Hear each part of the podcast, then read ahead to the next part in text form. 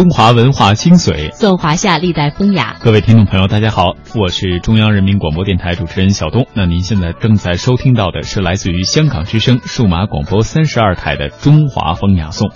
大家好，我是君阳。现在大家耳畔想到的这一首非常好听的旋律呢，是由琵琶来演奏的《泉水叮咚》。呃，通过琵琶来演奏这样的乐曲呢，你会感觉到另外有一番风韵。从昨天的节目开始，我们和您一起了解的是，在古诗词当中的琵琶究竟有怎样的魅力。那在今天的节目当中，我们不但要和您梳理一下琵琶它究竟走过了一个怎样的发展之路，同时呢，还将带您去回顾白居易最。最有名的一首《琵琶行》。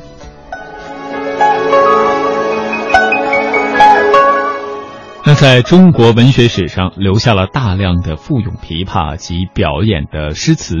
从这些诗词当中呢，我们可以看到琵琶艺术在中国具有异常深厚的文化底蕴和十分丰润的音乐滋养。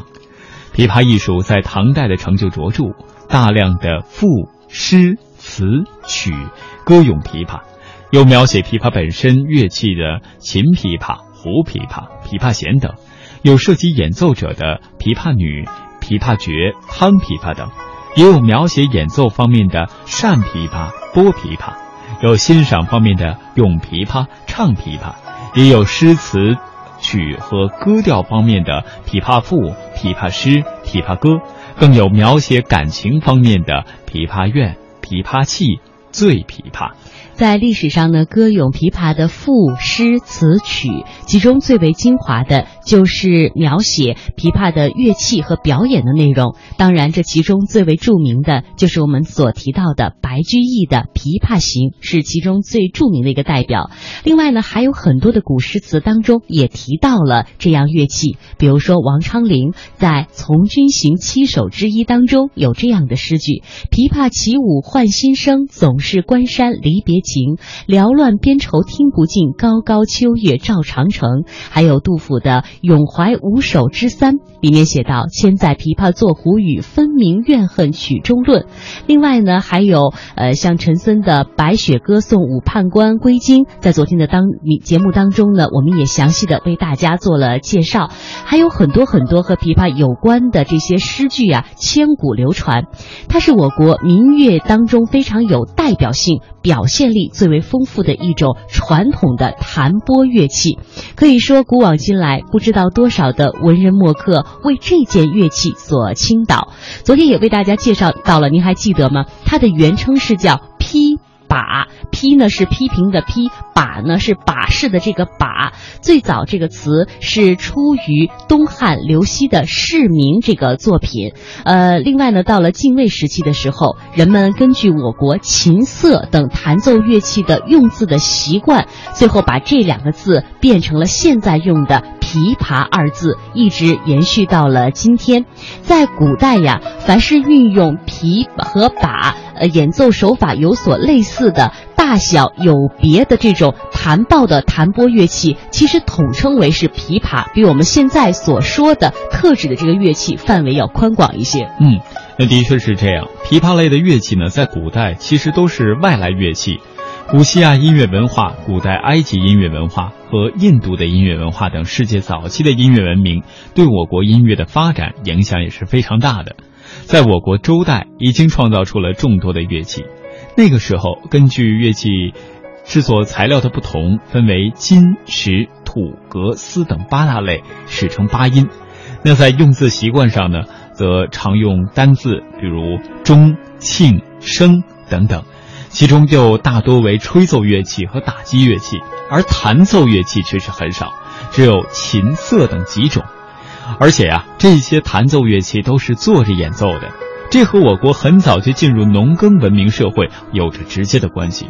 而所谓的马上乐器，在当时基本都是一些外来乐器。南北朝时期，布斯的乌德曲项琵琶传入了我国，并成为当时风靡一时的乐器。隋唐的时候，外来音乐与我国音乐的交流越来越频繁。当时，外国音乐大多是和我国西域的音乐融合后传入中原地区的。唐代国家统一，民族兴盛，国力强大，实施对外开放政策，音乐文化和经济一样繁荣昌盛。当时呢，汉民族大量的吸收外来音乐文化，并逐渐和汉民族固有的传统音乐相互交融结合，形成了一种各族民各民族形式相融合的新型民族音乐。这就是我国音乐史上有名的，呃，燕乐。在唐代的十部乐中呢，已有七部使用曲项琵琶，而且呢。琵琶在当时音乐的乐队当中也是独占鳌头，成为独领风骚的带头乐器。大型乐舞中的歌、舞、乐均以琵琶为主，呃，演奏，这就促成了琵琶及其演奏艺术的高度发展。话说，这到了唐代呀，唐代的音乐的兴盛，使歌舞音乐进入了鼎盛的时期，也迎来了琵琶音乐发展的第一个高峰。那个时候，曲项琵琶经过我国人民的不断的消化应用，不仅形制发生了一定的变化，而且这曲目呀也更加的丰富多彩，涌现出了一大批的演奏家。上至宫廷，下至民间，琵琶成为了一种雅俗共赏的乐器。在西北地区，到处可以听到琵琶演奏的声响。唐代代诗人陈森有“凉州七里十万家，胡人半解弹琵琶”的诗句，可见他的普及程度是十分惊人的。不仅是皇帝士大夫以弹琵琶为荣，一般的平民百姓啊，也以弹琵琶为时尚。后来到了宋代，情况就发生变化了。我国自宋代以后。工商业逐渐繁荣，形成了很多的大都市。唐代以宫廷为主的音乐，从这个时候开始走向了民间，以适应新兴的城市文化的需要。据《东京梦华录》《都城纪胜》。《繁盛录》《孟良录》《武林旧事》等等的记载，那个时候都市以北方的汴京和南方的临安，就分别是今天的开封和杭州为最。城市里有很多商品交易的市场，在这种物资的集散地，往往也是各种民间演出集中的场地。那个时候的汴京有表演场所有五十余座，大的可以容纳数千人；就杭州啊，也有二三十处。可以想象当时这种。空前的盛况。嗯，呃，自宋朝以来，则有把曲魄从大曲当中分离出来。呃，这里边那个曲啊，它可能会根据当时的情况会有不一样的读音。而且是如果各位对此有研究的话，可以再详细的查阅一下。那作为独立的形式，当时也是被运用出来，从而产生了不少琵琶独奏曲和琵琶的演奏家。由于宋代以说唱音乐为主，使用的主奏乐器也随之发生了变化。宋代的吹奏乐器取代了唐代音乐以琵琶为主奏乐器的地位。那当时呢，还有一种被称为头管的乐器，也就是乐队领头的乐器。同时呢，宋词的产生也导致了音乐与文学的格调趋于婉约，诗词的文风也随之一变，变为。浅斟低唱的词的格调，在乐器方面，则由琵琶较为豪放的弹奏，变为了呃那种像箫一样的较为低吟的吹奏。那明代以后呢，琵琶在独奏方面已经取得了极大的进展，出现了我国历史上第二个高峰。这次高峰的显著特征之一，就是琵琶艺术由北向南，尤其是向江浙一带转移。从目前的史料记载来看。南宋的琵琶演奏家大多集中于临安的宫廷，也就是现在杭州的附近，而明清的琵琶演奏家大多没有经过长江以南，因此呢，顿人与白在梅的南下对南派琵琶的形成有着重大的贡献。这次高峰一直延续到十九世纪的上半叶。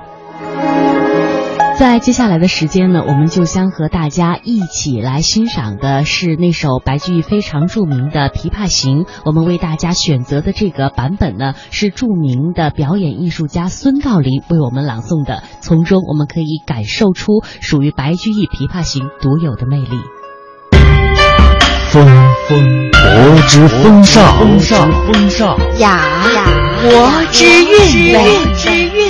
颂三山五岳，歌诸子百家，赏清风明月，吟唐诗宋词，品中华文化精髓，颂华夏历代风雅。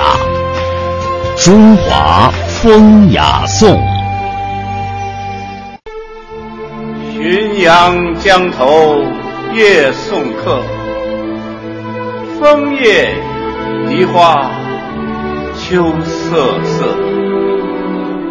主人下马客在船，举酒欲饮无管弦。醉不成欢惨将别，别时茫茫江浸月。江浸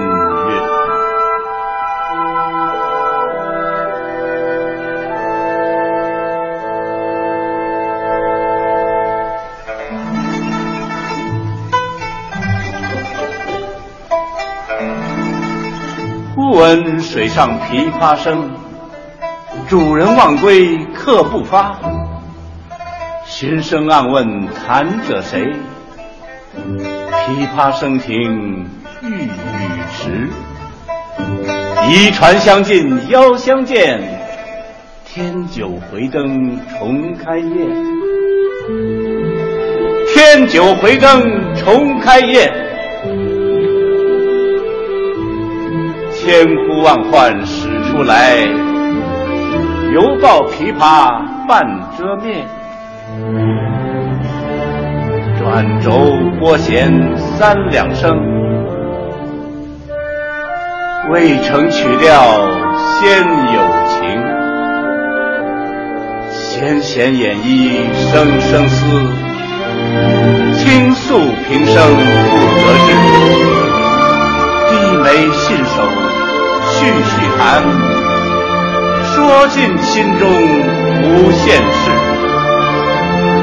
说尽心中无限事。青龙。慢拈抹复挑，初为霓裳后六幺。大弦嘈嘈如急雨，小弦切切如私语。嘈嘈切切错杂弹，大珠小珠落玉盘。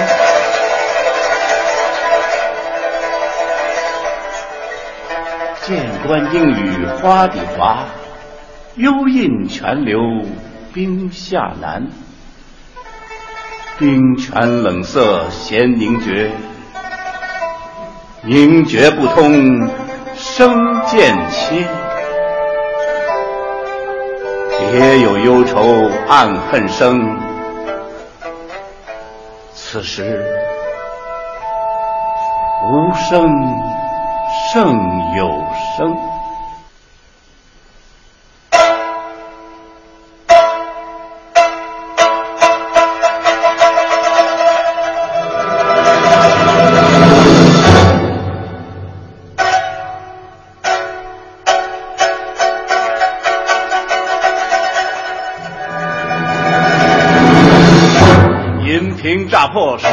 浆迸，铁骑突出刀枪鸣。银瓶乍破水浆迸，铁骑突出刀枪鸣。曲终收拨当心画，四弦一声如烈火。东船西舫悄无言，唯见江心秋月薄。沉吟放拨插弦中，整顿衣裳起敛容。自言本是京城女，家在虾磨陵下住。十三学得琵琶成，名属教坊第一部。曲罢曾教善才服，妆成每被秋娘住。五陵年少争缠头。一曲红绡不知数，钿头云鬓击节碎，血色罗衫翻酒污。今年欢笑复明年，秋月春风等闲住。地走，从军阿姨死，暮去朝来颜色故。门前冷落车马稀，老大嫁作商人妇，商人重利轻别离，前月浮梁卖茶去，去来江口守空船，绕船月明江水寒，夜深。忽梦少年事，梦啼妆泪红阑干。我闻琵琶已叹息，又闻此语重唧唧。同是天涯沦落人。相逢何必曾相识？嗨，同是天涯沦落人，相逢何必曾相识？我从去年辞帝京，谪居定卧浔阳城。浔阳地僻无音乐，终岁不闻丝竹声。住近湓江地低湿，黄芦苦竹绕宅生。其间旦暮闻何物？杜鹃啼血远哀鸣。春江花朝秋月夜。往往取酒还独倾，秋山歌与村笛，欧鸦嘈喳难为听。今夜闻君琵琶语，如听仙乐耳暂明。莫辞更坐，为君翻作《琵琶行》。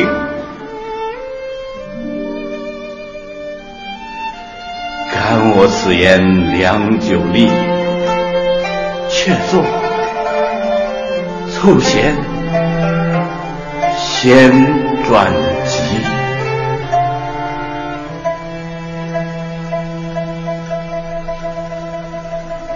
凄凄不似向前声，满座重闻皆掩泣。座中。泣下谁最多？江州司马青衫湿。座中泣下谁最多？江州司马青衫每天一小时，请随我们走进大观园，感受红楼儿女的情怀。每天一小时，随我们坐进白鹿书院，听朱子的治家格言。每天一小时，可邀李白品美酒，白居易赏梅花。今天这一小时，你来了吗？这里是中央人民广播电台香港之声《中华风雅颂》。我是中央民乐团的吴玉霞，手上拿的这件乐器叫琵琶。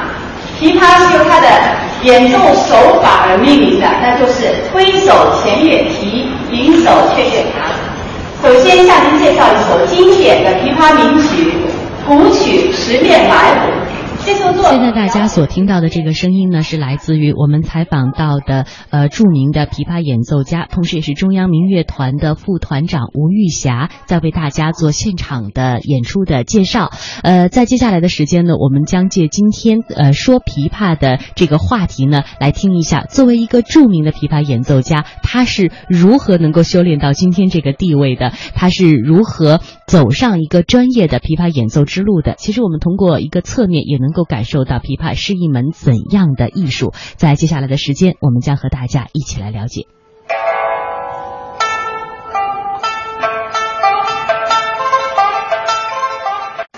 小时候练习是特别枯燥的，任何艺术最开始都是对对，需要极大的耐性和毅力的。但是我看到的资料显示，好像您一直特别享受这个过程。你从小孩子怎么在其中去享受这个过程了？因为呢，我小的时候呢，家境比较贫困。完了呢，孩子又多，完了呢，我父亲身体常年不好，所以家里条件就经济条件特别困难。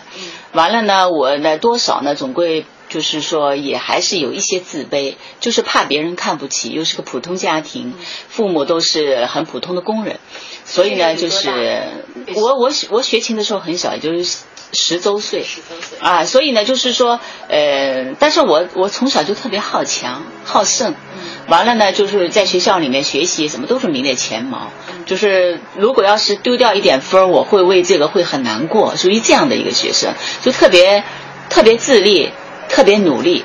呃，很很向上，很积极的，但是呢，有一点点个性上的封闭，呃，这个封闭可能也是因为我的家境，呃，给我带来的一种多少有一点点自卑。这种小女孩是自尊心很强，对，很要强，对所以会带来对对对，就怕别人看不起你。嗯所以当我十七岁考到北京的时候，从一个业余的学生转向了这个这个这个专业的这样的一个学科领域的时候呢，我是个非常勤奋努力的、肯舍得花时间的人，所以我把大量的时它给你间。带来乐趣了吗？我觉得，如果要是用一个很简洁的语言说的话，开始是好奇，嗯，因为我们上海讲弄堂，就北京的胡同，上海的弄堂，弄堂里面有几十个小朋友，嗯。放了学都背着琴去学校里面弹琴的。嗯。就我们的普及面特别广泛，我这个学校的一个音乐老师是跟我们少年宫的老师交流特别畅通，嗯。所以我们学校是我们区里面的，就是艺术的这一块是重点的学校，啊，所以我们有很多的艺术活动都是一般的学校没有这种可能的。你想我呃学琴没多久，我就参加接待尼克松的首次访华的演出，这是很了不起的。当时是小孩子也需要这种活动的对对对对，所以我们的这种参与，我们有一个比较好的起点。这个起点是我们的老师由于他的社会活动能力给我们带来的一个机遇。所以我始终是这样说，我就是说，嗯、我说这个人啊，他在成长的过程当中是先苦后甜，你先要懂得去磨练自己，要肯下功夫。所以我们那会儿就是每天老师早上七点多就，甚至于更早，我们接待尼克松那段时间早上五点多就要去学校集中去训练，老师就负责开门，你们就在里头谈，谈完了以后，到学校第一节课开始准备要上课的时候，你们再回到教室。嗯我们是这样的，就是每天，嗯，这样就是坚持的练习，所以有一个比较好的基础。您是那个时候比较有天分的孩子吗？我是觉得从天分的角度来说，在我的周围，其实比我聪明机灵的孩子不少，我不属于最突出的。嗯但是我可以这样说，就我是属于最努力的。嗯而且那个会儿有一句话叫“笨鸟先飞”，我觉得对我来说是最恰当。你是练习的时间比别人长，对，嗯，，对我就是肯下功夫，但是我不是属于最聪明的。嗯呃，其实如果要是用现在再回顾那时候来说，我实际上我可能还是比较就是呃提倡一种感悟，嗯，悟性很好的哎哎，，还可以吧，嗯悟性还可以，但是呢，天资不属于聪颖一类的。嗯啊、至少反应的那种灵敏度。举一个最简单的例子，就是说小朋友们一起练琴，完了呢，老师去办公室做自己的事情了，我们在那里练琴。但是呢，这个年龄段的小朋友都是很好动的，都愿意玩的，所以踢毽子的、跳皮筋儿的，都是我们常做的事情。那时候的游戏只有这些东西。所以大家都在练琴，练了一会儿，小朋友那几个小朋友都去踢毽子玩去了。完了呢，我在那吭哧吭哧在那练，练得很很辛苦。等我那个也想去玩的时候了，跟着刚玩没多久，老师要回来了。那些小朋友比谁都窜得快，回到自己的位置了。被抓的经常是我，完了被抓就是被批评的，嗯掉眼泪的也经常是我，所以我经常会觉得很委屈。其实呢，反过头来再想呢，就那个时候，呃，就这么下功夫，虽然，呃。不能够经常的获得老师的表扬，啊啊，甚至于就有经常也会被抓那样的。但是呢，实际上呢，可能呃对自己的积累还是有很大的好处的。所以我就说这个，这你舍得付出，你肯定会就有收获。所以最后我们那几个同学里面，只有我是进入专业的，其他的人全部都没在这个里面。后来有机会进入了北京舞蹈学院附属做这个呃琵琶演奏的一个专业的演奏员的时候呢，他依然非常的刻苦，因为舞蹈学院是以培养舞蹈人才为这个主要的任务的，琵琶演奏还有很多的民乐演奏呢，只是一个附属的地位。为了能够在舞台的中央有自己的一席之地，他做出了很多很多的努力。那会儿就是当时到了这里以后，最大的一个。觉得有有跟自己的这个这个感觉上面有很大的误差的，完了呢又到了一个学校里面吧，就是等于是一种有点半封闭式的这样的一个，又不能出去，平时都不能出去的嘛，所以呢，所以呢就是完全的大环境就变了，因为原来是一个很自由自在，没有任何的压力的一个，到了这以后就开始有压力了，因为你所有的同学们很多都是世家。啊啊，搞音乐的很很多都是世家，这是一个，还有一个呢，都是西洋乐多，嗯，民乐只有三个，嗯，另外一个呢，舞蹈学生多，嗯，都是特别漂亮的，身材巨棒的那些那些那些小姑娘小伙子都特别那个，完了到了这以后才知道我们是一个附属品，就是等于这个学校为了成立一个乐团，把我们这些人招来变成学员，就是定点培育。就是培养的，完了就就就被这学校服务的，就有点这个意思。幕后英雄，所以这样的，但是那会儿都不懂了，那会儿都不懂了，所以呢，就是说还是有一些压力。这个压力呢，就是变为一种动力，真是这样。那一天练十几个小时，那每天都这样。那么努力，究竟需要得到什么样的认可呢？你那个目标在哪里呢？就想要上台到舞台中央，能够展现自己演。那时候都是在乐池里。对呀，你练得再好，你也是在乐池里。对，但是就想要要要要上台啊，这就是目标。心愿在是有有，就是当时的目标就是上台演出。嗯。哎，就是这样，就是因为你那个只是坐在乐池里或者台边儿，就跟那个舞台没关系。舞台的中央是舞蹈演员，而不是器乐演员。为了能够在舞台上有自己的一席之地，后来这个吴玉霞呀和她的同学们是怎么练琴的呢？因为舞蹈学院只有专业的练功房，而没有属于器乐演员他们的琴房，所以他们就在澡堂、在这个厕所、在这个走廊里，所有能够找到空间的地方开始练习。这也是呃成为一个艺术家的道路之前呢非常艰辛的这一段。这是今天上半时段我们和大家分享的《中华风雅颂》的。全部的内容。